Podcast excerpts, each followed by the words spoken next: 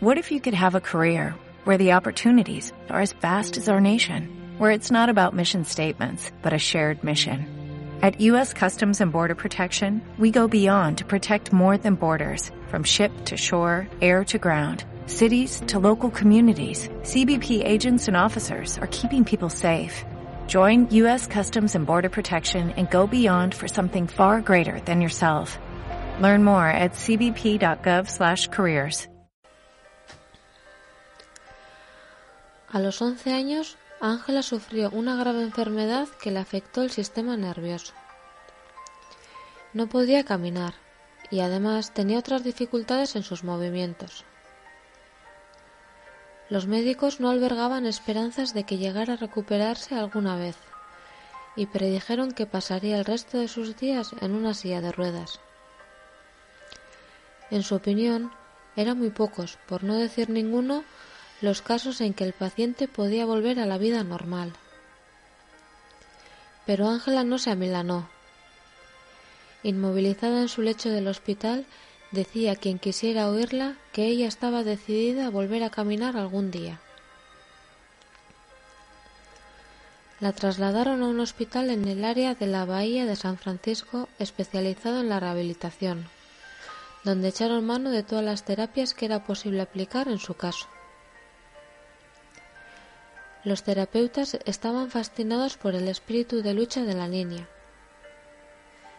Le enseñaron una técnica de trabajo que se basa en imaginar los movimientos, algo que aunque no tuviera resultados, le daría al menos una cierta esperanza, además de ocupar su mente durante las largas horas que tenía que pasar despierta en la cama. Ángela se esforzaba todo lo que podía en las sesiones de terapia física, en la piscina, y en los ejercicios que le prescribían. Pero no menos empeño ponía en cumplir fielmente con las sesiones de trabajo mental en las que se imaginaba moviéndose, moviéndose, moviéndose.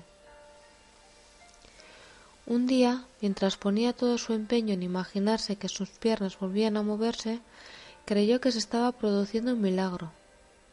La cama se movió, empezó a moverse por la habitación, Mirad lo que estoy haciendo, gritó Ángela entusiasmada. Mirad, mirad, me muevo, me muevo.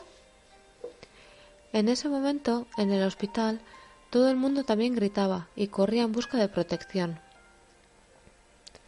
La gente vociferaba, las máquinas y los instrumentos se caían, los cristales se rompían. Se estaba produciendo un terremoto en San Francisco. Pero no se lo digáis a Ángela, Está convencida de que fue ella quien lo hizo. Ahora, pocos años después, ha vuelto a la escuela. Camina sola, sin muletas ni silla de ruedas. Y por cierto, alguien que es capaz de hacer temblar la tierra desde San Francisco a Oakland puede superar una enfermedad tan tonta, ¿no? Hannah McCarthy